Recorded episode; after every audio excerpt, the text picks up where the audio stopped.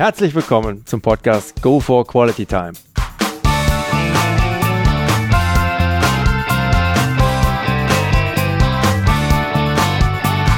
Hier werden wöchentlich spannende Persönlichkeiten interviewt, um mit deren Erlebnissen und Erfahrungen zu mehr Lebensqualität in ihrem Alltag beizutragen.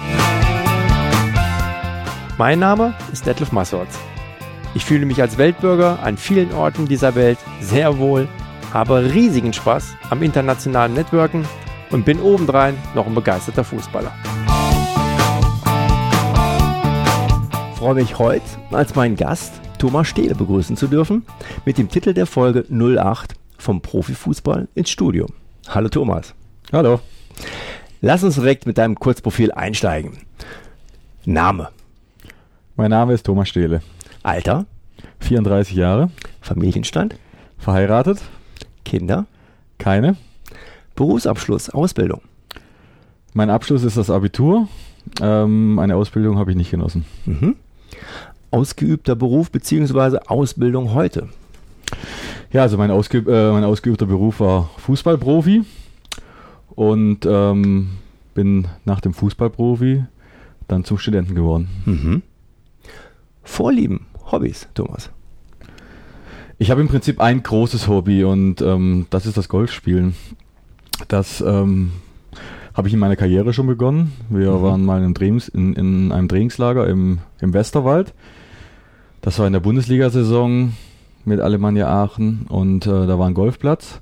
Da sind wir dann mit drei, vier, fünf Spieler abends mal auf die Drive Range gegangen. Da war so ein Kurzplatz dabei, wo wir dann ohne Platzreife draufgehen konnten. Ja, und ähm, haben dann direkt gesagt, wenn wir zurück in Aachen sind, wollen wir es öfter mal pflegen.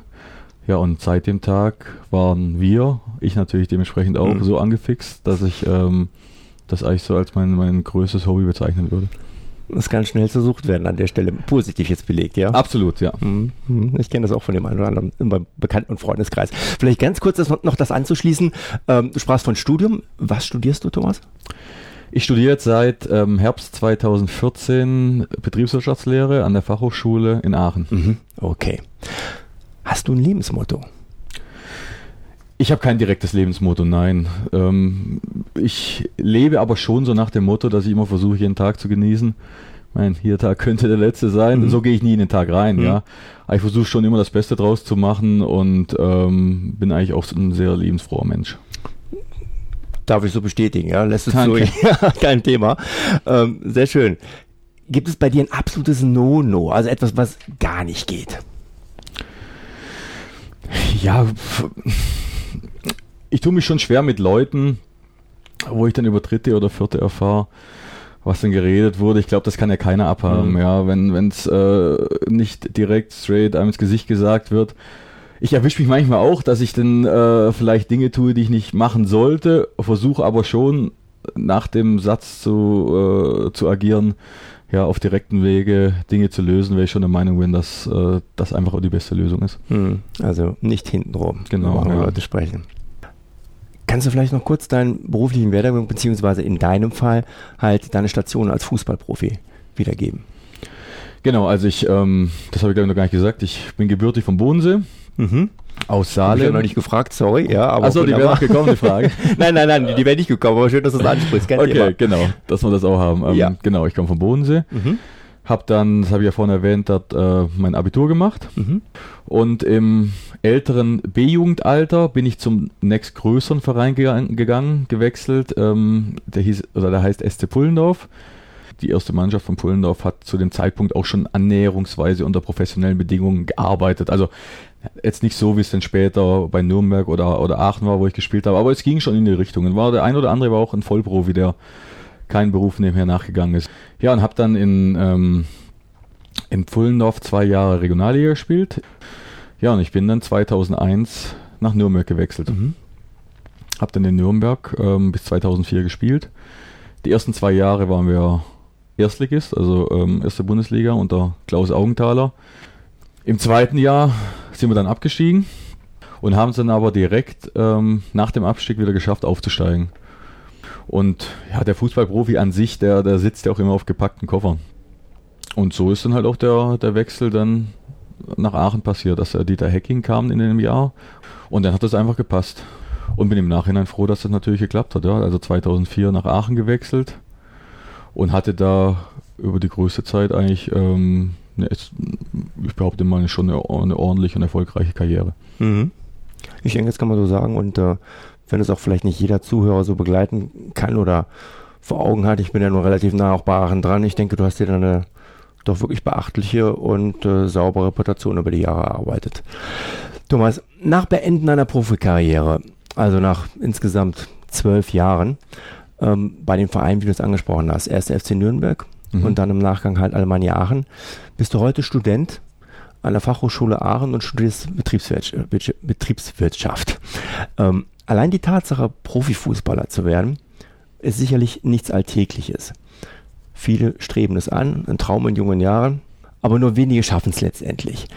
Was ich aber erstaunlich finde, ist, dass man, dass du danach, also mit Anfang 30 beziehungsweise jetzt 34, nochmal ein richtiges Studentenleben angefangen hast. Also nicht wie das vielleicht auch der ein oder andere macht an einer Fernuni, sondern du machst das volle Programm, Hardcore sage ich mhm. mal, jetzt in den, Hör in, den, in den Hörsälen drin, wirklich von der Pike auf, zusammen mit Studenten. Ähm, das finde ich einfach etwas, wo ich sagen kann, Chapeau, das ist doch mal was ganz anderes für jemanden, der Profifußball war und dann nachher so den Übergang, ich sag mal, ins normale Leben praktiziert. Ja. Chapeau, wie schon gesagt. In dem Zusammenhang stand es für dich eigentlich immer schon fest, dass du nach Beenden deiner aktiven Karriere ein Studium beginnst? Oder ist der Entschluss vielleicht erst gegen Ende deiner Profikarriere gereift? In anderen Worten, hast du diesbezüglich so eine Art Masterplan gehabt oder hast du es einfach so ergeben? Nein, den Masterplan habe ich nicht gehabt. Also ich habe ja schon relativ viel äh, früh auf die Karte Profifußball gesetzt. Es war gut, dass meine Eltern ähm, mich dazu schon bewogen haben, auch mein Abitur zu beenden, weil das hat man ja schlussendlich, ja. Und äh, da bin ich heute natürlich auch dankbar, dass ich es durchgezogen habe. Trotzdem habe ich die, auf die Karte Fußball gesetzt. Ich hätte aber schon, wenn das nicht geklappt hätte, äh, als Profifußballer wäre ich wahrscheinlich Student geworden. Mhm. In welche Richtung auch immer, da habe ich mir gar nicht so großartig Gedanken gemacht, ja.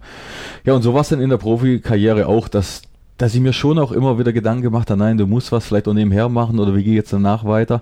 Aber wie viele Fußballer so sind, man schiebt es vor sich hin. Ja. Man mhm. hat ein schönes Leben. Mhm.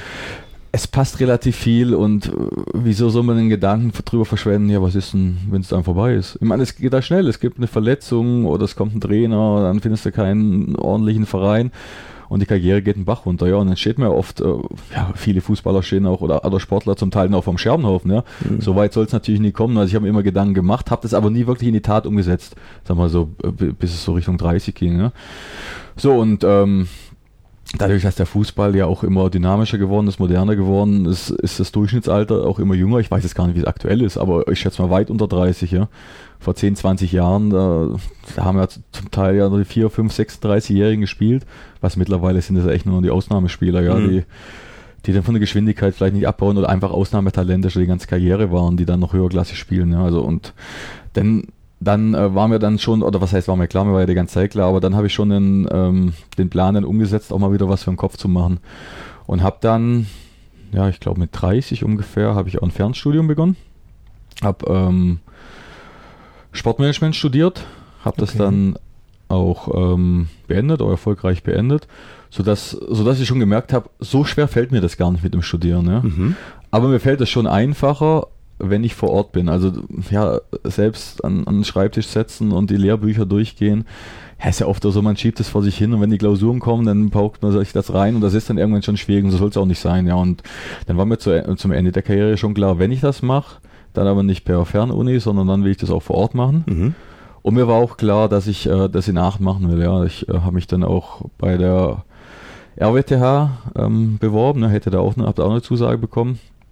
Habe mich aber schlussendlich für die Fachhochschule entschieden. Ja, und anfangs wusste ich jetzt auch nicht genau, was auf mich zukommt. Mir war schon klar, ja, ich habe 2000 mein Abitur gemacht, jetzt 2014 letzten Herbst begonnen, also 14 Jahre raus.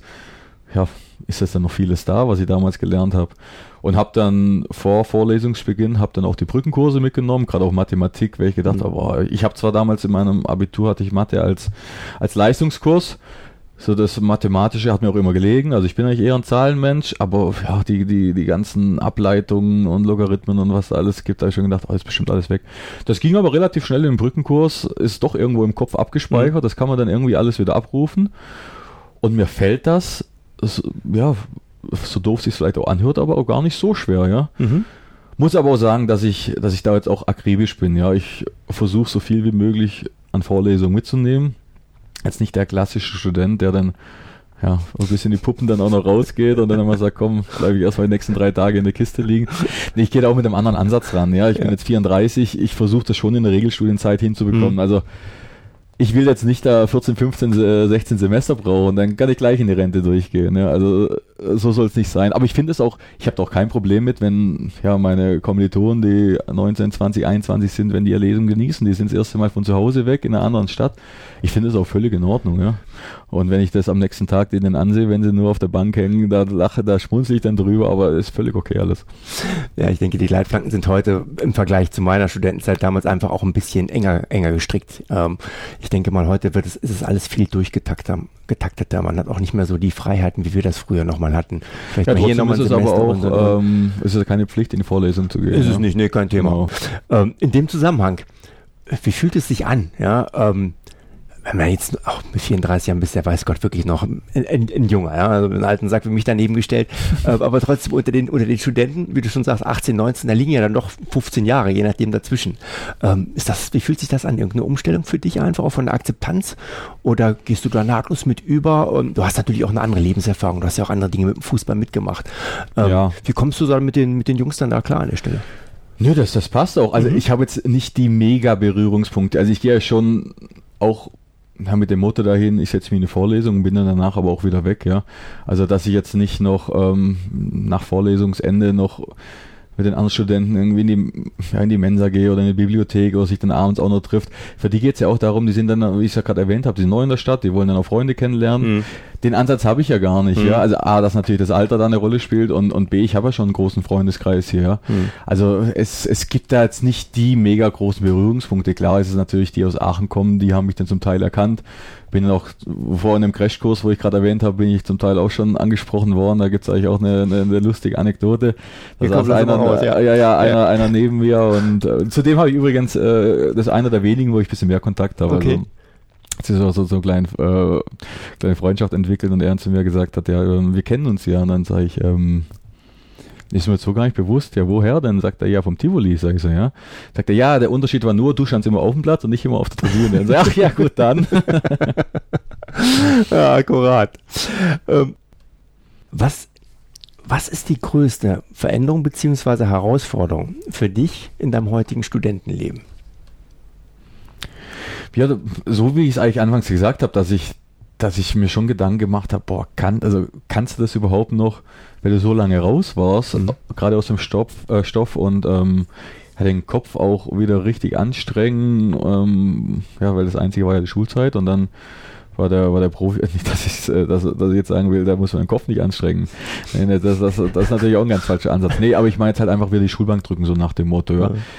Da war ich mir anfangs absolut nicht klar, geht das oder breche ich das gleich ab. Aber dadurch, dass ich es halt nicht abbrechen wollte und wenn ich was durchziehe, dann will ich das natürlich auch zu Ende bringen, vor allem dann natürlich auch erfolgreich, habe ich bis jetzt auch da absolut keine Probleme und würde sogar eher sagen, dass, dass, dass viele Dinge mir auch Spaß machen, ja. Mhm. Ähm, die Sache anzugehen und dann natürlich auch erfolgreich das abzuschließen. Da war ich anfangs ein bisschen skeptisch, bin aber dann wirklich jetzt auch positiv so überzeugt. Ja. Also, also Status quo. Also 1 in den Studentenmodus übergegangen. Wunderbar. ja. Thomas, nochmal kurz auf deine Profikarriere zurückkommt.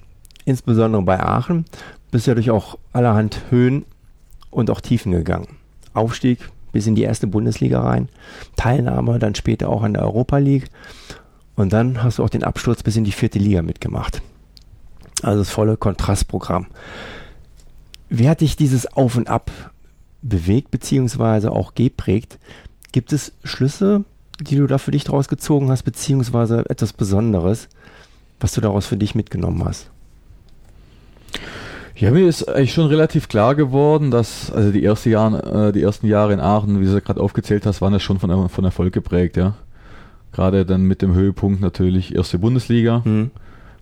Dem Abstieg danach, der hätte verhindert werden können. Und dann ist natürlich ja, über mehrere Etappen dann wirklich bergab ging. Und trotzdem war mir aber immer bewusst, dass, dass die ganzen Dinge in den ersten Jahren, die erfolgreich waren und so viele Sachen, die gut gelaufen sind, dass man da wirklich am Boden bleiben muss, ja, weil das, das wurde auch von, von Leuten, die diese ähnliche Situation durchgemacht haben, immer wieder erwähnt, Jungs, glaub mir, es kommen auch mal wieder schlechtere Zeiten, ja. Aber genau in diesen Zeiten soll man natürlich dann auch nicht den Kopf in den Sand stecken, ja, wenn man genau wieder weiß, es kommt auch irgendwie wieder die, irgendwann wieder die Sonnenseite, ja. Aber unterm Strich kann ich für mich persönlich schon sagen, eigentlich so an sich, wenn ich zum Teil manchmal Leute fragen, was jetzt denn anders machen wollen oder was ist schlecht gelaufen, wenn ich so zurückblicke, bin ich eigentlich so zufrieden, wie das meiste abgelaufen ist, ja. Mhm. Also mit meiner Karriere, klar, gut, ich war jetzt vielleicht nicht ganz oben mit dabei, aber so wie das alles lief, das war schon sehr erfolgreich. Ähm, guck da auch wirklich gerne zurück, weil ich meines Erachtens viel mehr, äh, oder ich habe viel mehr positive Erinnerungen wie negative Erinnerungen. Ja. Klar, jetzt dann am Ende der Absturz, der hätte natürlich vielleicht nicht unbedingt in der Vita noch stehen müssen. Ja, aber okay, es ist halt, es ist halt so passiert, aber es geht ja trotzdem weiter und es muss ja alles weitergehen, ja. Und so, so gehe ich auch an die ganze Sache im Leben ran. Ja. Also irgendwie muss alles und wird auch immer irgendwie alles weitergehen. Mhm. Obendrein hatten dich auch immer wieder teils auch wirklich schwere Verletzungen zurückgeworfen in deiner Karriere. Gab es da vielleicht sogar Momente, wo Zweifel aufkamen, dass es nicht mehr reichen könnte, um wieder zurückzukommen? Wie bist du mit solch schwierigen Situationen umgegangen? Beziehungsweise wie bist du ja mit so einem Tief umgegangen und was oder wie hast du dich da wieder rausmanövriert? Dich motiviert? Ja, gut, ich hatte natürlich wenn ich Verletzungen hatten, waren es meistens wirklich derbere, ja. Also so mal Faserrisse oder Zerrungen, das, da bin ich eigentlich wirklich verschont geblieben. Und das sind eigentlich die harmlosen Sachen. Also mhm. wenn, war es meistens bei mir Knöchern auch, ja. Mhm. Und natürlich die schlimmste Verletzung war schon 2008, als ähm, bei mir der Knorpelschaden diagnostiziert wurde. Ja. Und da kann ich mich schon erinnern, dass als die Diagnose rauskam und mir vom Arzt, von, also ich ähm, beim, beim Dr. Schäferhoff in, in Köln, bin ich dann später auch operiert worden und er hat die Diagnose auch erstellt. Und mir, er mir dann halt erzählt hat, dass das im Prinzip im Vergleich zu einem Kreuzbandriss das viel, äh, viel schwerwiegender ist, ja. Und dass da Karrieren dann wirklich halt im frühen Alter zum Teil vorbei ist, ja, weil die Operationstechniken nicht immer anschlagen ja, und es zwar schon mehrere gibt, aber ja, ein Kreuzbandriss mittlerweile ist ja die, die Rate, die zurückkommt, ja relativ hoch. Ne? Mhm. Und das beim Knorpelschaden schon schwieriger. Ja, und ich kann mich dran erinnern, als, als ich die Diagnose damals mitbekommen habe, da habe ich mich danach, da sind wir wieder beim Golf, auf, mhm. auf eine Golfrunde verabredet mit dem Benjamin Weigelt, der war damals ja ein Mitspieler von mir Alemannia, bei Alemannia Aachen. Ja, und ich habe ja gedacht, ja gut, der wird, ich hätte nie an Knorpelschaden gedacht. Ja, und dann war ich da mehrere Stunden bei ihm und weiß ich, da, da sind auch wirklich Tränen geflossen, ja. Weil mir zu dem Zeitpunkt dann irgendwie bewusst war, ach du Scheiße, vielleicht war es das ja, ja. Mhm. So, aber dadurch, dass ich wirklich kein Mensch bin, der sich, der sich über diese Dinge immer zu sehr an den Kopf macht, sondern eher nach vorne blickt, ich jetzt zwar nicht mit dem Ansatz ran bin, als mir der Arzt erzählt hat, es, es muss dann irgendwann muss operiert werden. Ich habe erst ein halbes Jahr ja weitergespielt, ja. Ob, obwohl es eigentlich, ja, ich war zu dem Zeitpunkt Stammspieler. Ähm, da war der Trainer, war der Jürgen Seeberger. Äh, Seeberger ja, zu dem sage ich jetzt mal halt jetzt nicht das beste Verhältnis, aber dadurch, dass er halt auf mich gesetzt hat, hat er auch immer gesagt, äh, Junge, du guck, wie es mit dem Knie geht, dann trainierst du halt eine halbe Woche nicht, aber spätestens im Abschlusstraining musst du da sein, dass du am, am Samstag spielen kannst. Und das habe ich fast ein halbes Jahr gemacht, ja. Und ähm, das war eigentlich unglaublich, dass die Leistung auch gepasst hat, weil du bist gar nicht im Trainingsrhythmus und war wirklich eine, eine richtig gute Hinrunde, die ich damals gespielt habe. Aber als dann die nächsten Bilder gemacht wurde und der Knorpelschaden immer größer wurde, war klar, es muss operiert werden, weil ich konnte gar keine Vorbereitung um, durchstehen. Ja. Die Wintervorbereitung hätte ja jeden Tag punktiert werden müssen und das, das wäre also das wäre gar nicht möglich gewesen. Ja, dann habe ich mich operieren lassen im Januar 2009 und das war insofern halt eine richtig harte Operation, weil mir nicht nur der, der der Knorpel angebohrt wurde, also da, um es so ein bisschen zu erklären, mhm. dann kommt durch die Anbohrung vom Knochen kommt ein Blut raus, der setzt sich so in die, ich sage jetzt mal, in diese Knorpelschäden rein, in diese Löcher, die entstehen. Und durch das Blut bildet sich dann Ersatzknorpel, der nicht mehr so hochwertig ist, minderwertiger, der hält auch nicht ewig lang. Also mittlerweile ist der zum Teil auch schon wieder weg, ja, so größeren Teilen. Und ähm, dazu wurde aber meine Achse korrigiert. Also ich habe ähm, O-Beine und er hat zu mir gesagt, ohne eine Achsenbegradigung wird das viel zu schnell wieder abgerieben, dieser Ersatzknorpel. Das heißt, er hat mein Schienbein unterm Knie aufgesägt und dann aus dem linken Bein ein, in Anführungszeichen gerades gemacht. Ja. Und er hat mir aber erst wirklich Jahre, äh nicht Jahre, Monate später, wo, wo, das wirklich, die ganze Reha wirklich ordentlich lief, hat er mir dann auch erzählt, dass, dass er noch nie so jemand operiert hat, der dann wieder in Profifußball zurückgekommen ist. Er hat gesagt, er wollte mich eigentlich nur so hinstellen, dass ich irgendwann in den späteren Jahren auch mal äh, mit den Kindern im Garten ein bisschen bolzen kann. Er hat gesagt, hat das natürlich bewusst nicht so gesagt, weil sonst wäre ja äh, mental wahrscheinlich eine Katastrophe gewesen. Aber er hat mir von vornherein gesagt, er kann mir nicht sagen, wie lange ich brauche. Vielleicht dauert es ein Jahr, vielleicht eineinhalb, vielleicht zwei. Aber es dauert mindestens ein Jahr. Ja, und unterm Strich ging es fast eineinhalb Jahre. Aber auch in dieser Zeit habe ich mir nie so den Kopf gemacht, ja, das ist jetzt einfach eine schwierige Situation, es, es geht irgendwie nicht mehr weiter. Ich war da eigentlich immer klar, war auch, ja, wie ich es vorhin mal erwähnt habe, relativ lebensfroh. Hm. Habe dann in der Zeit auch ähm, andere Dinge genossen, wo das halt natürlich im Alltag nicht ganz so äh, möglich war von der Zeit und bin da eigentlich durch die Reha-Phase gut durchgekommen und habe dann im Nachhinein noch einige Jahre Fußball gespielt. Mhm. Also man kann schon sagen, dass dir da in dem Moment einfach ja deine, deine Lebensfrische, deine Lebensfroheit da geholfen hat, dich da raus zu manövrieren. Du hast dich da einfach nicht, nicht in dem Punkt jetzt hängen lassen oder dich ja in Verzweiflung, Frustration äh, festgeklebt, sondern immer den Blick nach vorne gerichtet an der Stelle. Genau, ja. Mhm. Okay. Thomas, Du hast einen ganz charmanten Spitznamen, ja, ähm, auf dem Fußballplatz und der lautet die Axt. Mhm. Ähm, Gab es da eine besondere Aktion im Training beziehungsweise im Spiel, wie du diesen Spitznamen erworben hast? Schilder uns doch, doch diese bitte mal, wie kam es dazu, ja? Es ist dazu gekommen und zwar, das war wieder in Pullendorf, wo ja meine, meine Karriere begonnen hat. Und ich glaube sogar, das war in dem Jahr, wo ich offiziell noch A-Jugendspieler war. Oder vielleicht auch die erste, die erste Saison danach, ich bin mir nicht mehr ganz sicher. Ich war in der Jugend eigentlich wirklich eher der, der offensivere Spieler. Ich meine, da gibt es ja viele, habe ich auch einige Abwehrspieler in meiner Karriere schon gehabt, wo man drüber schmunzeln muss. Ja, in der Jugend war ich noch offensiver und dann von Jahr zu Jahr ging es weiter zurück.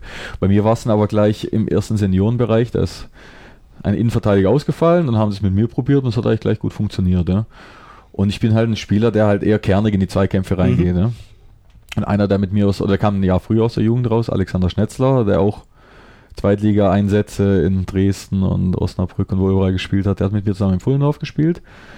Ja, und da hatten wir so eins gegen eins Training und also ich behaupte mal, Vorsatz war nie dabei, aber ich habe den an allen Ecken erwischt mit dem Ellenbogen, mit dem Knie und, und die Mitspieler zum Teil halt schon gelacht und einer von den, von den oder, oder ein paar Mitspieler haben dann gemeint, ey, also du gehst ja rein wie eine Axt, ja, und so ist es dann entstanden. Okay. Und dieser Spitzname, wie auch meine Art zu spielen, habe ich ja ähm, nicht verändert und ist der Spitzname dann halt auch von Verein zu Verein mitgenommen worden. Also erst nach Nürnberg, dann nach Aachen, weil ich halt diese Anekdote noch erzählt habe und die gemeint, ja, da passt ja super der Spitzname. so ist es aufgekommen. Ja, wunderbar. Ich sag mal, hätte ja noch anders kommen können. Also ich kenne auch Leute, die haben den Spitznamen Schienbein-Guillotine. Da fällt ja die, die Axt wirklich noch äh, charmant dagegen aus. Ja. Ähm, also wir wissen beide, ich glaube, wir können auch einiges zu erzählen. Der Fußball schreibt ja nun mal unbestritten. Wirklich herrlichste Anekdoten. Die können eine nette Runde problemlos Abende füllen. Kein mhm. Thema. Gib doch einfach mal einen Schwank aus deiner Fußballerlaufbahn preis, gerade du mit deiner Lebensfroheit, der jetzt einfach mal so besonders haften geblieben ist. Noch mehr Schwanks waren das jetzt alle, oder? ja, aber mal so, ja. so ein, so, Namen müssen ja nicht genannt werden. Ja, das ist vielleicht auch besser, deswegen ich gerade überlegen, nicht, dass ich dann noch irgendwie, gab es zum Teil schon auch Dinge, die ich jetzt vielleicht hier nicht erzähle, aber ja, ganz lustig war zum Beispiel, das war auch in der, Ne, das war in der Aufstiegssaison mit Alemannia Aachen. Da hatten hm. wir ein Trainingslager in den Niederlanden und Hinrunde von, ähm, von der Aufstiegssaison hatte ich viele Einsatzzeiten, war ich auch Stammspieler und ähm, war mit dem Christian nicht auf dem Zimmer, der damalige Torwart, der mhm. jetzt ja mittlerweile in den USA noch Fußball spielt. Ja, und ja, es gibt da auch in so Trainingslager, wenn man Tag vorm Spiel anreist, gibt ja auch so einen Tagesablaufplan und dann steht in aller Regel halt drauf 23 Uhr Bettruhe. Und genau gegenüber von unserem Zimmer war eine Tischtennisplatte. Und ich weiß es nicht mehr, sagen wir einfach mal, es war 22.30 Uhr und so war es relativ langweilig. Haben wir gesagt, komm, wir spielen eine Runde Tischtennis. Haben uns erst ein bisschen eingespielt und dann haben wir gesagt, komm, wir spielen jetzt äh, ich weiß nicht, ob es zwei oder drei Gewinnsätze waren. Ja, und es ging halt hin und her. Ich den ersten gewonnen, er den zweiten gewonnen ja, und, und, ja, und, und völlig das Zeitgefühl halt auch verloren. Ja. Und wir waren in unserem Element drin und äh, auf einmal ging die Tür auf und stand der Dieter Hecking, der damalige Trainer da. Und sagte er, sag mal, habt ihr ein Rad ab? Schaut doch mal auf die Uhr. Und ich, ich weiß jetzt nicht mehr, wie es war, aber wie spät es war, aber weit nach ähm, Mitternacht, ja. Und hat gesagt, direkt aufs Zimmer und ich, ich glaube 300 Euro Geldstrafe, hat er gesagt, pro Person. Und ja, auf dem Zimmer dann natürlich weiter geredet und ich direkt dann zum Christian nicht gesagt, ey, ich habe momentan so einen super Draht zu dem, lass dir noch mal eine Nacht drüber schlafen. Ich regel das morgen. Ach, also wird es eine kleinere Geldstrafe, aber wir zahlen doch keine 300 Euro jetzt, wenn wir da ein bisschen Tischtennis gespielt haben. Ja, dann bin ich am nächsten Tag zu ihm hingegangen und habe mit ihm darüber geredet. Und das Ende vom Lied war, jeder muss seinem 500 Euro Geldstrafe zahlen. Super verhandelt. da wird er wahrscheinlich gesagt, meine Prämie verhandelst du nicht um. ja, herrlich. Rückblickend, äh, Thomas, was war so dein schönster sportlicher Moment? Und äh, gibt es da vielleicht auch irgendwas Besonderes, was es bei dir ausgelöst hat? Ja gut, die, der schönste war, glaube ich, schon der Aufstieg mit Alemannia Aachen in die Bundesliga. Also mhm. ich bin ja mit Nürnberg auch wieder aufgestiegen in die Bundesliga, habe ja dann den Verein äh, verlassen, aber mit Aachen war insofern natürlich unglaublich, ähm, ja, was die, was die Stadt auch da veranstaltet hat, die Fans, gerade wenn ich auf die Aufstiegsfeier am Markt denke und, und ich weiß gar nicht, wie viele Tage wir da am Stück gefeiert haben und also da, da bekomme ich jetzt schon noch Gänsehaut. Mhm. Ja, vor allem, weil ich jetzt ja auch in Aachen hängen geblieben bin und sehr, verbind äh, sehr viele Verbindungen natürlich jetzt zu der Stadt, zum Verein, zu der Region habe, glaube ich, war das oder ist das schon der schönste sportliche Moment. Ich kann mich auch noch gut daran erinnern, wie ihr damals dann nach oben da in der, in der noch gehext habt, dann oben über dem Kaffee Madrid und da ja, war genau. alles voller Leute. Ja, das, das, war ja unglaublich, die ganze Straße mhm. voll. Also. Recht schön. Im Punkto Life-Story, Lebensgeschichte, gibt es da ein besonderes Ereignis? Vielleicht auch mit einem besonderen Menschen aus deiner Vergangenheit, welches deinen weiteren Lebensweg geprägt hat? Ja, ich glaube schon, dass ich da meine Frau äh, nenne, ja, weil wir sind beide vom Bodensee, also wir haben uns vor meiner Fußballkarriere kennengelernt oder beziehungsweise als ich in Fulendorf gespielt habe. Das war ja noch halb professionell. Und als ich dann drei Jahre in Nürnberg war, haben wir eine Fernbeziehung gehabt. Sie ist nicht mitgekommen. Sie hat am Bodensee gearbeitet, ist nur mit dem Zug immer am Wochenende gekommen. Also war auch wirklich Knochenarbeit zum Teil für sie ja die Züge irgendwie nur Verspätung gehabt mhm. und ähm, im Prinzip sie viel mehr investiert hat als ich, ja. Und dann halt das Schöne war, dass wir gesagt haben, aber jetzt in Aachen, dann muss sie mitkommen, ja, weil das ist ja noch eine viel größere Strecke, ja. Mhm. Und sie anfangs, ich glaube, ich habe es vorhin mal erwähnt, schon skeptisch war, wo wir nach über die A4 von Köln nach Aachen gekommen sind, mit dem Auto gefahren und an Eschweiler vorbei, ja und dann die Abgase da in der Luft gesehen hast und, und sie gesagt, um Gottes Willen, wo sind wir denn hier, ja? Mhm. Aus dem Süddeutschen, da sieht es mhm. ja zum Teil anders aus. Und ja, und, und dass ich eigentlich eher wieder weg wollte, ja. Mhm. Und wir dann aber da schon, oder ich sie auch überzeugt habe, jetzt warte doch mal, jetzt, das, das, das gibt auch eine schönere Ecken, ja. Ja, und dann nach ein paar Jahren sie aber insoweit war, dass sie auch gesagt hat, nee, also hier, das hier, hier wird sie gerne dann ähm, den Rest vom Leben verbringen, weil wir halt so viele nette Leute auch kennengelernt mhm. haben ähm, uns einfach ähm, die Stadt, der Verein halt dann auch am Herzen gelegen hat und, und, und dann wir wirklich früh den Schluss gefasst haben, nee, das ist jetzt unsere neue Heimat und auch wirklich dann beide froh sind, dass wir, dass wir den Schritt gemacht haben. Ja. Mhm. Mir geht es ähnlich, also nach dem Studium hier hängen geblieben, in Anführungszeichen, aber auch wirklich gerne. Es ist keine, ja, keine Stadt mit, die mit anderen Metropolen konkurrieren kann, aber einfach einen Wohlfühlfaktor hat. Mhm, genau. Mhm. Thomas, was bedeutet für dich Lebensqualität? Ich glaube, viele verbinden mit Lebensqualität natürlich schon ähm, materielle Punkte, materielle Dinge, ja. Sehe ich zum Teil natürlich auch so, aber ähm, ja, wie ich es vorhin mal erwähnt habe, dass man natürlich dann auch mal ein Wochenende irgendwo hinfliegen kann, ja. Aber was für mich eigentlich viel wichtiger ähm, an dieser Thematik ist, dass ähm, oder beziehungsweise was ich damit verbinde, sind halt auch äh, Beziehungen oder schöne Momente. Also gerade äh, mit, mit der Stadt Aachen, dass, dass meine Frau nicht hier hängen geblieben sind, weil wir hier so viele nette Menschen kennengelernt haben, weil wir hier so viele ähm, schöne Momente erlebt haben, an, an, an die man sich zurückerinnert. Und das verbinde ich natürlich auch ähm, enorm mit, mit, mit hoher Lebensqualität. Mhm. Schöner Abschluss. Ja, Thomas, wunderbar. Vielen Dank für deine Zeit und dieses Interview. Bitte, bitte. Heute zur Abwechslung mal aus dem sonnigen Kitzbühel, das vielleicht noch für unsere Zuhörer. Wir sind jetzt gemeinsam hier auf unserer Abschlussfahrt mit Alemannia Aachen. Wie schon vorhin angedeutet, gleich noch das Spiel gegen den ersten FC Augsburg, gegen die Traditionsmannschaft. Schauen wir, dass wir uns da mal sauber aus der Affäre ziehen. Hat jedenfalls wirklich mächtig Spaß gemacht, Danke mir sich auch. hier mit dir auszutauschen, äh, Thomas. Äh, diesmal das Ganze voll auf einem Mikrofon freue mich jetzt schon auf unseren nächsten gemeinsamen Auftritt gleich auf dem Fußballplatz ja. und auf das Bierchen danach. Das oh, soll ja auch nicht so zu kurz kommen. Bei dem Wetter, das musst du natürlich auch noch sagen. Wir ja, stimmt ja Sahnewetter vom Allerfeinsten. Aber wirklich super, wobei zum Fußballspielen, glaube ich, äh, sind wir gleich nicht unbedingt zu beneiden. Ne? Okay, mit 32 Grad und das nach der Wandertour gestern. Naja, gut, anyway. Ähm, ja, in dem Sinne, sollte Ihnen der heutige Podcast gefallen haben, dann würde ich mich sehr freuen, wenn Sie ihn kurz in iTunes bewerten könnten. Ihre Bewertung hilft, meinen Podcast sichtbarer zu machen und mehr Leute werden so auf ihn aufmerksam. Ich würde mich sehr freuen, Sie auch nächste Woche wieder begrüßen zu dürfen. Bis dahin eine entspannte Quality Time.